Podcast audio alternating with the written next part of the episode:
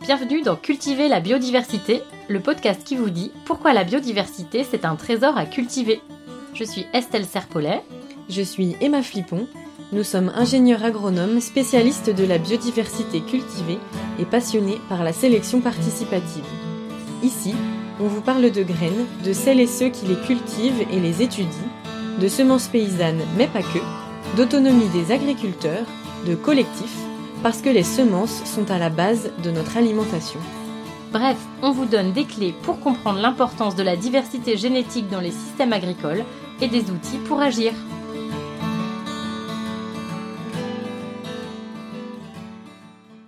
Cultiver la biodiversité, épisode 17 le local dans les filières céréales.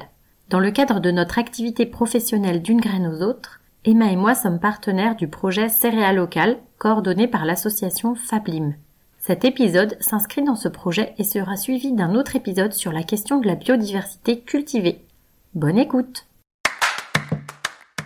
Il y a quand même une grosse notion pour nous de service public dans cette boulangerie. Le but, c'est pas que de produire quelque chose et de le vendre, c'est aussi un lieu de rassemblement, de convivialité. Et donc on arrive à, modifier, alors toute une, c'est, toute la filière, hein, ça va de, l'agriculteur jusqu'au boulanger, sur un questionnement qui amène à des, changements de mode de, production et de transformation. Pour que euh, à l'échelle euh, territoriale, on ait une forme de, de, souveraineté liée à la production du blé euh, en ultra proximité. Fablim, le labo des territoires alimentaires méditerranéens. À travers ce podcast, les partenaires du projet Céréales Local partent à la rencontre de six projets de filières céréalières qui sont innovantes et inspirantes pour impulser des changements au niveau du système alimentaire. Toutes ces initiatives mettent un point d'honneur à privilégier le local dans leurs activités. Une valeur partagée par tous pour de nombreuses raisons comme le lien social ou encore l'écologie.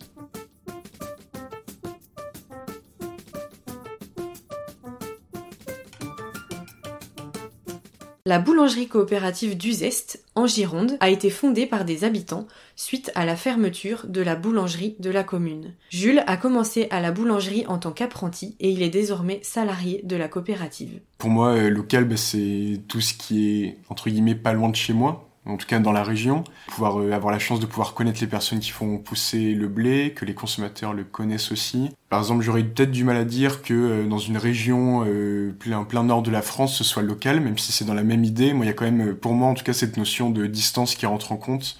Euh, même si euh, dans deux zones de la France, les manières peuvent se ressembler presque comme des gouttes d'eau. Bah, du coup, c'est le, paysan meunier qui nous fait, qui nous, qui nous emmène la farine à Uzeste. C'est lui qui nous la fournit. Euh, qui habite à 2 euh, km de chez moi et je vois les champs de blé euh, qui poussent depuis, depuis ma maison. Et donc c'est lui que j'ai rencontré, mais je crois que je l'avais rencontré avant d'être en CAP boulangerie. mais on en avait quand même un peu parlé, il m'avait un petit peu expliqué, j'étais allé chez lui une ou deux fois. Et depuis que je suis quand même maintenant boulanger, j'y suis allé encore plus de fois pour vraiment aller voir le blé et voir de quoi il s'agissait. Benoît est président de l'association Cap sur les Moulins. En 2008, il s'est lancé, avec l'association, dans la restauration du moulin de Kerriolet, situé dans le Finistère. Aujourd'hui, l'association emploie deux personnes pour ouvrir le moulin tous les jours au public et écraser de la farine dès que l'eau alimente la roue. Alors l'aspect local, il est déjà sur la. Alors on va parler de la vente d'abord. Nous, euh, ça sort pas du Cap Enfin, tous nos produits sont vendus ici sur le territoire. On envoie un petit peu par Internet. Il y a des gens qui veulent qu'on leur envoie des paquets de farine. Donc, euh, on le sait, mais c'est vrai que le, coût du transport est souvent plus élevé que le coût du produit. Mais bon, voilà. Mais on le sait, on le sait malgré tout. Quand on a des demandes, on n'a pas développé de boutique en ligne. C'est, voilà. Mais bon, il y a, ça arrive. Par contre, tout est vendu ouais, sur place. Donc, euh, on vend beaucoup à la boutique parce que les gens. Euh, là, hier, j'étais en boutique justement et je voyais bien, il y a des gens, ils reviennent tous les ans et ils vont ils vont s'acheter 10 15 kilos de farine pour passer l'année. Voilà, donc ils vont ils font leurs réserves etc. mais mais ils reviennent tous les ans. Donc on a des habitués. Hein. Alors après il y a des gens qui découvrent le moulin, mais il y a maintenant au bout de 15 ans, on a quand même beaucoup de gens qui c'est devenu un, un passage incontournable. Quand nous on s'implique sur le territoire, là on est essentiellement 4-6 ans, donc euh, un territoire qui bon, c'est une petite communauté de communes de 10 communes, euh, 15 000 habitants quoi. Voilà, on est à cette, euh, on, est sur cette surface-là. Mais voilà, alors ici c'est presque une presqu'île, hein, c'est une pointe, donc euh, on est, mm. on est assez auto-centré, on va dire, sur nos, sur nous-mêmes. C'est un peu comme une île, hein. on est, on est un peu dans une économie mm. un peu insulaire, bon, pas tout à fait, hein, mais, mais quand même beaucoup. Ce qui fait qu'on n'a pas cette, cette habitude d'aller, euh, d'aller vendre plus loin, quoi. Voilà. Mais aujourd'hui, ça suffit parce que on manque, on manque de production plus que de commercialisation. On arrive à vendre facilement nos produits. Ce qu'on a du mal à faire, c'est de les produire. L'approvisionnement, justement, le problème de l'approvisionnement, il est là aussi, c'est qu'au départ, bah, les agriculteurs locaux, ils rigolaient en me disant, on va proposer 200 kilos, mais euh, aujourd'hui, on a besoin de, de, 50 tonnes par an, voilà, de, de blé et, et, blé noir, et donc là, c'est un peu plus compliqué. Alors nous, on est sur le, le seul problème du territoire proche, c'est qu'ici, on est plutôt sur une terre d'élevage où l'ensemble des céréales vont servir à l'élevage. On n'a pas de, de, producteurs de céréales qui font juste des céréales. En, général, les céréales sont faites pour les, pour les élevages ici. Donc, on est un peu coincé. Et c'est pour ça qu'on a été, bon, à côté, hein, c'est le même territoire, hein, mais sur le pays Bigoudin, donc on est à, on va chercher nos, nos blés sur, sur Pont-l'Abbé. Donc, euh, on est sur le pays Bigoudin où il y a moins d'élevage et donc on peut récupérer des céréales locales à 15-20 km, quoi. Le, le, maximum, on va dire que c'est 30 km, euh, le, le, maximum de nos provenances euh, en céréales. Alors là, pareil, euh, on a eu un, le, problème qu'on a rencontré, c'est qu'on a été obligé de, parce que à la fois la, la c'est une chose, enfin c'est une activité propre à elle. Euh, ce qui est plus compliqué, c'est de la préparation du grain. Alors les gens n'imaginent pas, mais le grain, on peut pas le prendre tout de suite en sortie moissonneuse, etc. Le grain, faut qu'il se repose, donc on peut pas utiliser le blé tout de suite après la récolte, donc il faut le stocker dans des silos. Il faut ensuite le nettoyer surtout. Alors, il faut le nettoyer avant de le stocker et après le stockage. Faut enlever tout ce qui est poussière, paille, autres céréales, euh, pierres, enfin tout ce qui peut se trouver, les, les corps étrangers qu'il peut y avoir dans le blé. Et ça, c'est important. Parce que euh, si on veut une bonne qualité de farine, il faut partir sur un blé qui soit propre et, et bon. Donc là, on a, on a signé un, un partenariat avec un autre meunier, qui est un, un, meunier local, euh, qui est sur Pont-l'Abbé, et qui a, qui a lui la, la, structure pour stocker et nettoyer. Donc euh, on passe les, les, les contrats d'achat enfin, auprès d'agriculteurs avec lui et grâce à lui. Voilà, ça nous permet de stocker chez lui il nous nettoie le blé et nous, parce que le moulin est tout petit, hein, le moulin il, fait, il doit faire euh, 6 mètres par, euh, par 15, enfin voilà, c'est, il est tout petit le moulin, donc on peut pas avoir dans notre moulin le stockage du blé, enfin le stockage en vrac, en silo, on peut pas avoir de silo, on peut pas avoir de machine de nettoyage, etc. parce qu'on n'a pas la place. Donc on est obligé de faire ça ailleurs. Et là, on le fait chez un collègue meunier qui nous prépare un, un lot de blé, qui nous stocke notre blé et qui va nous l'ensacher parce que nous, on est obligé d'amener tout le blé au moulin sous forme de sac porté à l'épaule, etc. Alors comme c'est autrefois, hein, parce qu'autrefois c'était les fermiers qui amenaient le blé, euh, le meunier il stockait pas, il n'y avait pas de silo dans les moulins, ça n'existait pas. Donc là, nous, on a fait, là, on est, on est dans la même forme au lieu de de stocker, de nettoyer à la ferme. Et eh bien aujourd'hui, le stockage et le nettoyage, il se fait dans un dans un autre moulin, quoi, un moulin artisanal, mais de, de taille un peu plus importante. L'association Forum de Montbazin, près de Montpellier, a pour objectif de valoriser le patrimoine local et de favoriser le développement touristique du village. L'association mène plusieurs projets, dont celui de réhabilitation du moulin de Juffet. Philippe est président de l'association. Bah, le local, euh, pour nous, c'est, si vous voulez, on, on avait commencé à travailler avec euh, avec un agriculteur, euh, un paysan boulanger, et qui avait pour ambition de réintroduire la céréale ancienne sur la plaine Montpellier 7. Hein. et on avait trouvé ce projet tout à fait intéressant et, et on trouvait que manifestement c'était c'était bien l'objectif qu'il fallait mettre en avant. Manifestement, on veut conserver ces objectifs. Pour nous, c'est essayer de travailler avec des gens, euh, sinon directement de, de ce secteur-là, mais au moins des gens du département, quoi. On a actuellement des, des, des agriculteurs de là j'ai eu un coup de téléphone d'une d'une agricultrice de Lansargues, hein, qui fait de la touzelle. Euh, j'ai aussi des gens du Pic Saint-Loup qui, qui, seraient intéressés éventuellement. Euh, c'est le secteur qui nous intéresse. Donc on veut essayer de, de rester circuit court, euh, les premières productions de farine qu'on a réalisées, on l'a fait avec du blé venant d'Aveyron, qu'on a été chercher en Aveyron, qui est du blé bio, euh, c'est du rouge de Bordeaux qu'on a été chercher à Villefranche-du-Rouergue. Il est bien évident que si on a la possibilité de le prendre à côté, euh, euh, bien évidemment on le prendra à côté. Ancien médecin, Pascal Seguin est très intéressé par l'environnement et l'alimentation. Pendant le confinement, ayant un four à pain dans son jardin, il a commencé, avec les habitants, à faire du pain avec des farines bio et à le distribuer. Ça leur a ensuite donné l'idée de le faire dans la boulangerie abandonnée du village. Avec une farine qui est cultivée à, il y en a des paysans cigalins, c'est-à-dire euh, moins de, moins de 50 km, quoi, j'imagine. Oui, ça évite les transports, ça évite beaucoup de choses quand même. Oui, mais il y a des choses, effectivement, le chocolat, les choses comme ça, non, ça marche pas, quoi.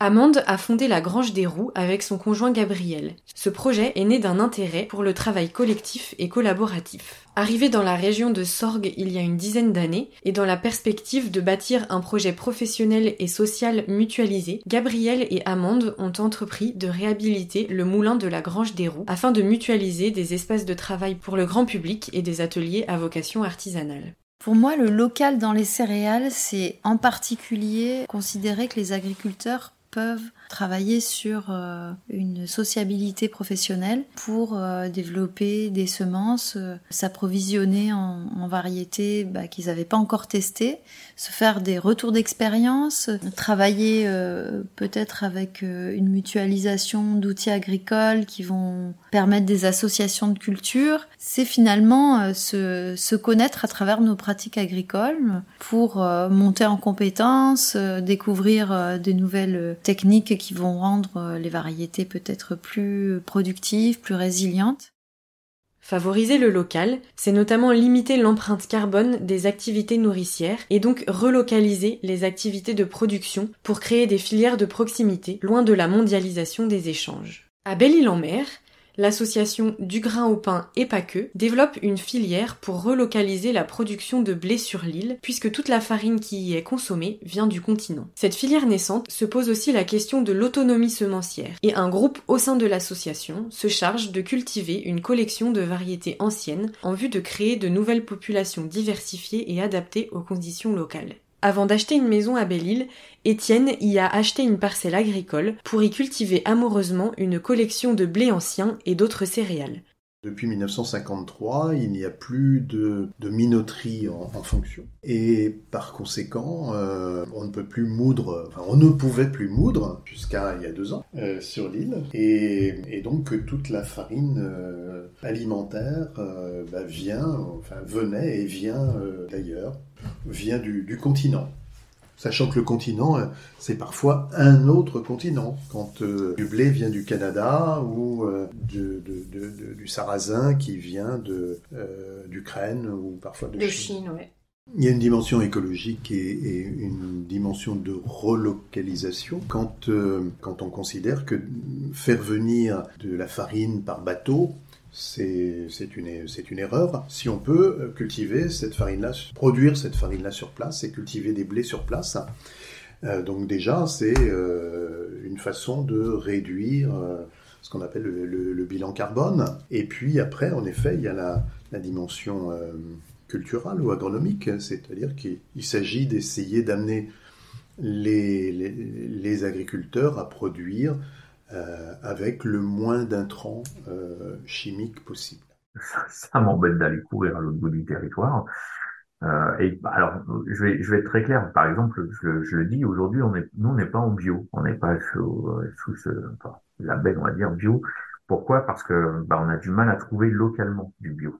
Si j'avais quelqu'un qui me dise, bah voilà, je fais, alors, on est en train de restaurer un autre moulin, on est en train de regarder cette filière-là, de l'observer et de la trouver quand je vois des gens qui me disent, bah non, mais le bio, tu peux en trouver, il y en a plein en Allemagne. Je dis, mais non, mais ça m'intéresse pas de faire venir du blé d'Allemagne pour l'écraser en Bretagne. Enfin, faut arrêter avec ça. Euh, voilà. Donc moi, je préfère signer des contrats en agriculture raisonnée ou des gens qui sont en reconversion pour des agriculteurs, donc qui ont du mal à vendre leur blé. Alors il n'est pas bio, et d'ailleurs on ne l'appelle pas bio, mais euh, qui, qui pour nous a une démarche qualité qui nous correspond tout à fait, enfin, voilà, qui passe bien. Mais voilà, et on préfère être sur du hyper local que, euh, que d'être sur un label qui va nous contraindre euh, un impact carbone qui va être beaucoup plus important que, que si on prenait du bio, hein, clairement. Voilà. Donc voilà, ça c'est un choix. Alors c'est un choix éthique de, de l'association, c'est de travailler en local. Et là, on essaie de développer. On a racheté un autre moulin là, qu'on est en train de restaurer, etc. On espère que le, euh, on, on, on, voudrait, on voudrait passer à, à une production bio, mais sur un autre site. Hein. On ne veut pas mélanger les deux productions, etc. Donc on passera du, sur du bio, mais sur un autre site. Travailler en local, c'est aussi créer des filières adaptées au territoire et à des contextes spécifiques. Pour l'instant, on a mis simplement une parcelle de terre de 1 hectare en production euh, euh, de céréales. L'ambition, c'est de faire des rotations de culture, d'avoir 4 hectares en, production de, céréales et 1 hectare en production ma- maraîchère. Donc l'ambition, c'est de, tester d'autres variétés de blé euh, chaque année et de voir à terme quelles sont les variétés qui vont être les plus adaptées à cette terre-là, sachant que à Sorgues, la terre va être différente de Pernes-les-Fontaines, Velleron, Le Thor ou Mazan, ou euh, des communes qui sont plus en altitude, comme euh, notamment des agriculteurs qui travaillent avec nous, qui sont dans les communes du Bossé, de Venasque. Et donc on va essayer de, de trouver sur ces terres quelle, euh, quelle variété à la longue va euh, être euh, facile à ressemer, productive, nourricière pour euh, bah, pouvoir asseoir cette production. Passionné de voile et de moulins, Jacques est président de l'association Du grain au pain, mais pas que, de Belle-Île-en-Mer. Il rêve de voir un jour le grain produit localement écrasé par un moulin à vent de l'île pour en faire de la farine. Puisque l'idée c'était de retrouver une, des variétés qui correspondaient le mieux aux conditions pédoclimatiques de l'île. Et on s'est dit que la céréale devait, comme elle existait depuis longtemps, elle avait été sélectionnée sans doute par les agriculteurs et qu'on avait, avait perdu trace euh, de cette céréale. Alors j'avais eu vent qu'il avait eu par le passé des collections. Et euh, donc je suis, allé interroger l'INRA à Clermont pour savoir si on pouvait retrouver des collections de variétés belliloises. Et puis il n'y en avait pas. Et puis j'ai rencontré un jour euh, Estelle Serpollet euh, à l'INRA à, côté de Rennes. Je lui ai posé la même question et elle m'a dit qu'elle allait regarder. Donc, elle a regardé. Elle a rien trouvé. Voilà, donc du coup, euh, le, le projet d'Étienne avait tout, tout son sens, puisque Étienne envisageait de, de trouver des variétés qui étaient le, le- le plus adaptées euh, au, au terroir bellilois. C'est c'est ce qu'on est en train de faire. L'idée de départ, c'est de penser que euh, ces blés anciens ont, un, grand intérêt et que, euh, à, l'inverse, les blés modernes sont d'une très grande pauvreté euh, parce qu'ils sont issus de deux ou trois souches pour, ce que j'ai pu apprendre. Et, l'idée, c'était quand même quelque part dans un coin de notre tête d'essayer de retrouver des, ces blés qui pas pour la nostalgie, hein, mais ces blés qui avaient pu être cultivés ici, à Belle-Île, mais de, de, de voir dans quelle mesure on pouvait euh, réadapter euh, des blés euh, anciens, des blés, des blés ou des blés paysans à ce territoire, étant donné les conditions climatiques, étant donné l'air marin, étant donné la qualité de la terre, voire on pourrait dire la, la pauvreté de la terre ici à Belle-Île, de voir que avec ces blés-là, d'une certaine façon, on peut obtenir du blé euh, sans, euh, sans y mettre d'engrais, par exemple, parce qu'ils sont capables de ça. Eux-mêmes, d'aller chercher la nourriture dont ils ont besoin, à l'inverse des blés modernes qui ont besoin que, en quelque sorte, à la seringue, on leur apporte euh, la drogue dont ils ont besoin. Marion est boulangère et vit depuis trois ans à Uzeste, où elle a rejoint le groupe d'habitants qui a décidé de réouvrir la boulangerie du village. Elle a appris à faire du pain au levain avec une boulangère en Belgique et en a fait son métier depuis le 2017. Alors moi je suis pas là depuis très longtemps, mais ce qui est sûr et certain c'est que de toute façon euh, euh, nationalement ça se développe énormément énormément, c'est-à-dire le fait que, que les paysans ils veulent faire leurs propres euh, leurs propres semences, que les gens euh, achètent de plus en plus ce pain-là, etc., que le bio se démocratise. Après là dans le coin, justement dans les Landes il y en a très très peu, mais ça commence à ça commence à venir. Ils commencent justement avec Métis à chercher des solutions pour euh, faire pousser du blé dans le sable. Tu t'adaptes au territoire en fait, mais tu vois la Glérou justement, là ils ont fait une super récolte cette année et ils avaient mis du blé moderne sur une parcelle parce qu'ils en avaient marre d'avoir pas de blé chaque année et en fait c'est le blé paysan qui s'en est mieux sorti de la sécheresse. Donc là, on a tous bien rigolé. Et après, oui, évidemment, eux, ils cherchent toujours à, à, à, semer, à avoir des variétés qui sont adaptées au territoire. Là, après, je leur fais confiance, c'est leur domaine. Je vais pas euh, vérifier. Il y a pas, il y a, pas que des, y a pas que des variétés du coin. Parce que il y a par exemple Patrick de Cocheco. Lui, il a un mélange. Il est tellement vieux. Il a jamais fait de sélection dedans. Il sait plus du tout euh, ce qu'il y a dedans. Il y a peut-être 40 variétés. Donc elles sont peut-être pas du coin à l'origine. Mais en tout cas, elles sont adaptées à chez lui. Mais après, c'est ça qui est incroyable et qui est hyper intéressant quand on fait nos, nos rencontres. C'est que, donc lui, là, de Cocheco, il est euh, Lot-et-Garonne l'autre c'est Gironde, l'autre c'est de l'entre-deux-mers, euh, les Landes. Et ce qui est le test qu'on a fait là où on s'est euh, amusé justement, c'est que tous les paysans du groupe ont mis, euh, ont mélangé leurs semences. Ils ont tous mélangé leurs semences. Par exemple, chacun a mis, je sais pas moi, 30 kilos, je crois que c'était. On a tout mélangé et après ils se le sont redistribués. Donc on a appelé ça le mélange métis. Et justement, nous, c'était pour voir, tiens, qu'est-ce que ça donne dans les Landes, en Gironde, et donc chacun l'a semé sur son territoire. Après, on a été visiter ça au mois de juin, je crois. Magnifique, les blés me dépassaient. Et là, c'était trop drôle parce que selon là où on était, il y avait que des barbus. Ou alors l'autre, il avait que des rouges et ça n'avait rien à voir. Ou l'autre, ça avait complètement foiré et l'autre, c'était très très beau. Donc déjà là, par définition, euh, le blé, il va, il va, il s'adapte quoi. Je veux dire, donc avec le même mélange, chaque paysan n'a pas du tout eu la même récolte. Et après, on a même poussé le truc plus loin parce que c'était le but de notre recherche on a fait euh, des tests euh, de pain, donc le même jour, dans le même fournil, avec la farine qui avait été moulue par la même personne au même moment. Et on a fait voilà euh, 10 pains avec, les, avec les 5 farines différentes. On les a cuites en même temps, etc. Et là, on, on était 10 à regarder, alors comment est la pâte au pétrissage, comment on s'était fait des grilles d'évaluation, c'était super. Et directement, on le but c'était de, de regarder l'influence du terroir. Et après, on s'est fait des dégustations de pain aussi qu'on a fait faire à du public également. Et on a vu que le plus important, c'est là où pousse le blé, et pas le blé, ça c'est sûr. Produire des céréales localement, c'est un objectif qui parle à de nombreuses personnes. L'attente des citoyens pour des produits locaux est de plus en plus forte, et cela a permis à nos initiatives de mobiliser fortement sur leurs projets.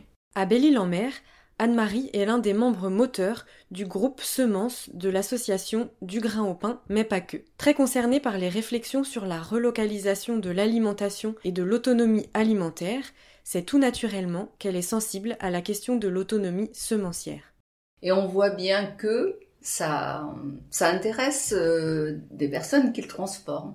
C'est-à-dire des crépiers, des boulangers, parce que c'est aussi un, peu une marque, euh, une marque pour l'île avoir euh, du blé, de la farine de Belle-Île, c'est, bah, ça se met sur une carte, une carte de restaurant, quoi. Et c'est un peu le pari fait quand même, c'est-à-dire que finalement, c'est associer différentes logiques dans une seule et même dynamique qui fait que plusieurs acteurs, y compris le consommateur citoyen, touriste, eh bien, retrouve son compte dans, dans cela. Alors, du pain, alors bon pain, c'est fait avec des farines bio, locales. Moi, il me paraît que ça, c'est quelque chose qui est quand même euh, à visage humain, donc comme, on parle beaucoup, donc si on est très très nombreux, je sais pas ce qui ça peut faire, si c'était plusieurs milliers, je sais pas, j'ai pas l'expérience de ça, mais il me, semble qu'une petite structure est beaucoup plus apte à faire. Euh, bon, mais c'est pas grave, il faut, suffit de de multiplier les coopératives pour que ça puisse. Euh, c'est vrai que là, je vois pas très bien comment on pourrait faire. Euh, on pourrait grossir de façon à devenir industriel, mais c'est pas c'est pas le cas, quoi. Puisqu'on veut rester local. Tout ce qui est attaché maintenant à la production de farine, c'est aussi euh, ça a aussi un caractère citoyen, puisque on a mis un point d'honneur à, à s'attacher à la céréale ancienne, aux produits bio, aux circuits courts. Il n'est pas question pour nous de sortir de là. Donc c'est vraiment une filière qu'on veut valoriser. Parce que si vous voulez, au début du projet, on, a toujours, on nous a toujours pris pour des illuminés. Hein. On nous a gentiment souri euh, en nous disant euh, bon. Donc ça a été un peu compliqué au niveau crédit au départ. Et puis petit à petit, au fil de la restauration, euh, parce qu'on a essayé quand même au cours de la restauration de faire participer le village, euh, on a mobilisé tout le village par exemple quand on a procédé au grutage du mécanisme, Donc il y avait il y avait beaucoup de monde. On s'est toujours attaché à faire en sorte que le village soit toujours étroitement associé. Donc tous les ans on fait une fête du moulin qui au départ a été faite pour euh, essayer de, de, de convaincre de l'intérêt qu'il y avait à restaurer ce moulin et puis maintenant ça s'est transformé un petit peu en, en fête du en du moulin et en production de farine euh, etc et euh, là c'est très récent puisque ça date du mois dernier. On a réussi à convaincre notre euh, notre boulanger du village qui est le seul. On n'a qu'une boulangerie à, à Montbazin donc qui fait maintenant du pain avec la farine du moulin et qui est très intéressé pour euh, qu'on fasse au mois de mai une fête du pain et du moulin. On peut dire aussi que dans une phase de transition, si ce n'est de rupture quelquefois, il est important que sans doute euh, les, orientations euh, de politique locale et de politique nationale ou soutien du local puissent euh, vraiment soutenir des initiatives comme celle-là. Alors il y a peut-être une raison euh, à, à, ce, que, ce que tu viens de dire, à savoir que on essaye de mettre en application en fait à l'échelon local, qui ce qui est, promu à l'échelon national, et, et, ça tient à la spécificité d'une île, parce qu'on on a, on est on est sur une île et on se dit que c'est peut-être plus facile d'appréhender ce petit territoire et d'y faire quelque chose qu'à qu un échelon beaucoup plus grand, voilà. Ouais. Donc c'est c'est quelque Entre part. Entre guillemets, l'île, on sait où elle s'arrête. Voilà, l'île, on sait où elle s'arrête. Donc euh, on est tous euh, quelque part c'est aussi ce qui nous séduit dans une île c'est-à-dire que c'est un, un, un, coin qu'on peut appréhender et qu'on on devrait pouvoir y faire quelque chose c'est un, un, centre d'expérimentation où tu vois le, les, les, expériences je crois que c'est un moteur oui je pense que ce projet là en fait il s'inscrit dans l'air du temps aussi c'est-à-dire euh, au moment où on a vu arriver les, projets alimentaires territoriaux, la préoccupation de l'autonomie, et sur une île c'est d'autant plus fort. Donc, euh, en effet, ça s'inscrit dans, une démarche locale. Et qui dit démarche locale, ça suppose, euh, eh bien, j'allais dire l'adhésion euh, de, des citoyens, des citoyens habitant sur l'île, des citoyens qui viennent régulièrement sur l'île. Hein, et nous sommes un certain nombre arrivant de d'autres contrées de France ou d'ailleurs, mais avec cet intérêt pour que cette île, elle soit euh, euh, sur une, dynamique, oui, à la fois d'autonomie, mais aussi d'ouverture à, ce qui peut correspondre aux attentes locales. Et, et ben, je crois qu'on est dans cette phase-là. Comme ces initiatives ont eu pour effet de fédérer de nombreuses personnes, elles ont permis de créer du lien social une conséquence moins prévisible, mais qui réjouit les porteurs et porteuses de projets. Ce que je trouve très intéressant, c'est que d'abord, les gens se sont parlé quand même, hein, euh, puisque chacun avait ses activités de part et d'autre. Et je trouve que ce projet a créé dans le village quand même euh, beaucoup plus de liens qu'il n'y en avait. Parce que pour des raisons euh, particulières, les gens ne se parlent pas ou bon, on n'avait pas de raison de le faire. Et là, ça a créé quand même euh, une, moi je trouve, une, amélioration assez considérable entre les gens dans le village. Et donc, ce qui, moi, ce que je trouve ça très très positif, hein, au point de vue de, de, la convivialité, c'était quand même assez, assez, assez intéressant. Et ça, c'était, c'était quelque chose qui était assez imprévu puisqu'on pensait faire juste du pain. Mais en faisant le pain, je veux dire, c'est quand même le pain, c'est un symbole assez extraordinaire. Effectivement, on a dépassé le, juste le fait de faire du pain. Alors ça va dépendre en fait des bénévoles euh, du labo. Il y en a certains pour qui local, ça veut dire on, est chez nous, qu'une vision assez à droite, on va dire. Et d'autres, c'est beaucoup plus ouvert. C'est ouvert, euh, y compris aux, aux, personnes qui sont de passage, les migrants, euh, des SDF, euh, des personnes alternatives qui vivent en roulotte, euh, qu'on peut aider, héberger. Euh. Donc c'est ouvert à tous et à toutes les idées, tendances. on en débat et on, trouve les meilleures solutions dans l'apaisement. Mais c'est du coup une coopérative, c'est un, rassemblement de personnes morales ou physiques qui montent un projet. Euh, donc ça peut être une coopérative, il y en a dans l'alimentation, dans, dans plein de domaines différents. Donc là, en l'occurrence, dans la boulangerie. Donc on fonctionne énormément avec des bénévoles. On n'est que deux salariés. On fait donc une production journalière pour subvenir aux besoins des clients. C'est vraiment un, une manière de fonctionner tous ensemble où on pourrait pas faire vivre ce projet si on était que 10 et c'est pour ça qu'on a besoin de beaucoup de monde et que c'est un c'est un gros plus parce que c'est vraiment social quoi. C'est on rencontre plein de monde et c'est c'est génial. Le projet fait fait vivre énormément de monde dans le village. Ça rassemble beaucoup de monde. Le but c'est pas que de produire quelque chose et de le vendre, c'est aussi un lieu de rassemblement, de convivialité. Euh, moi, je m'en suis rendu compte parce que, bah, évidemment, depuis mon entrée en septembre à la coopérative, j'ai rencontré euh, beaucoup, beaucoup plus de monde, des personnes tout le temps euh, différentes. Ça fait aussi revivre un village. Il y a des personnes qui viennent faire de la vente en tant que bénévoles et euh, des personnes bah, qui peuvent être seules, qui voient pas beaucoup de monde dans la semaine. C'est peut-être l'une de leurs leur sorties de la semaine, leur seule sortie. Donc ça aussi, vraiment ce lieu de partage et vraiment bah, du coup deux coopératives, de faire quelque chose ensemble. C'est ça la citoyenneté du projet. Ça permet aussi de faire comprendre aux gens qu'on peut peut-être faire des, de très bonnes choses avec des choses avec euh, vraiment de façon simple. simple. L'avantage, c'est d'avoir qu'on a quand même une boulangerie qui est sur la place du village. Donc c'est un lieu de convivialité quand même assez extraordinaire.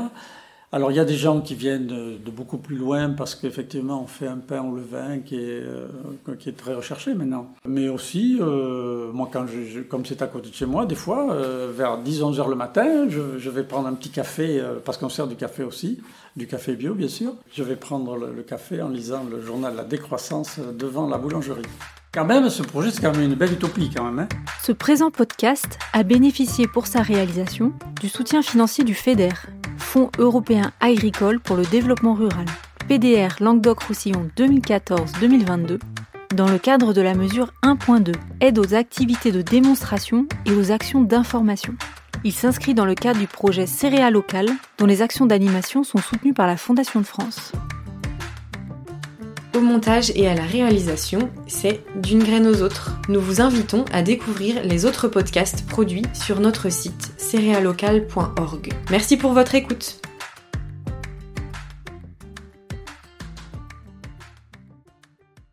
Et n'oubliez pas, pour sauver la biodiversité, mangez-la